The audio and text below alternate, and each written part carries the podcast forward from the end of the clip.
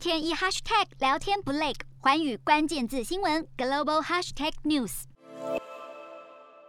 敲破酒瓶欢庆地表最强的航空母舰下水，以第三十八届美国总统为名的福特号是美国海军第三代核动力航母，也为福特级次世代超级航母揭开序幕。二零一七年，福特号正式服役。时任美国总统川普形容，当这艘航母出现在地平线上，美国的盟友可以安心，美国的敌人则会恐惧发抖。而美国海军也就此恢复由美国国会所授权的十一艘航母数量。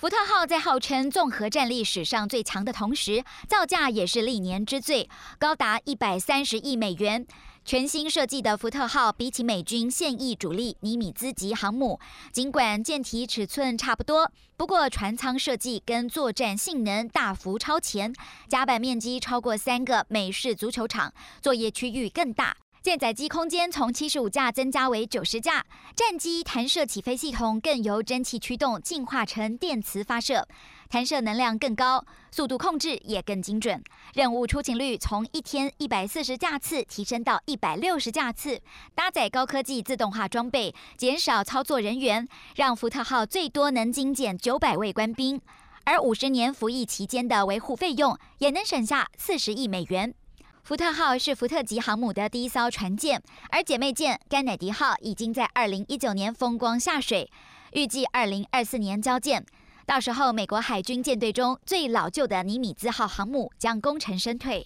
新舰当中的福特级航母则有企业号，是一九六六年以来第一艘不以美国总统为名的航母，预计二零二八年交舰。另外，将在二零三二年交建的同级多瑞斯米勒号，则首开先河，美军航母以非裔美国人命名。美国海军计划二零五八年之前共打造十艘福特级航母。然而，福特号从二零零五年开始动工，到二零一七年收编之前，几经延宕，要正式加入战斗更是波折连连。一度传出电磁弹射技术有缺陷，无法弹射油箱满载的飞机等等。不过，经过长期试验跟技术整合，终于来到最后的维护阶段。八月正式成功通过全舰冲击测试。尽管已经比原定时程晚了四年，却有望在五十年内主导全球海域航母作战新纪元，更迫使中国大陆急起直追，掀起印太新军备竞赛。瞄准新南向商机，剖析东南亚发展。我是主播叶思敏，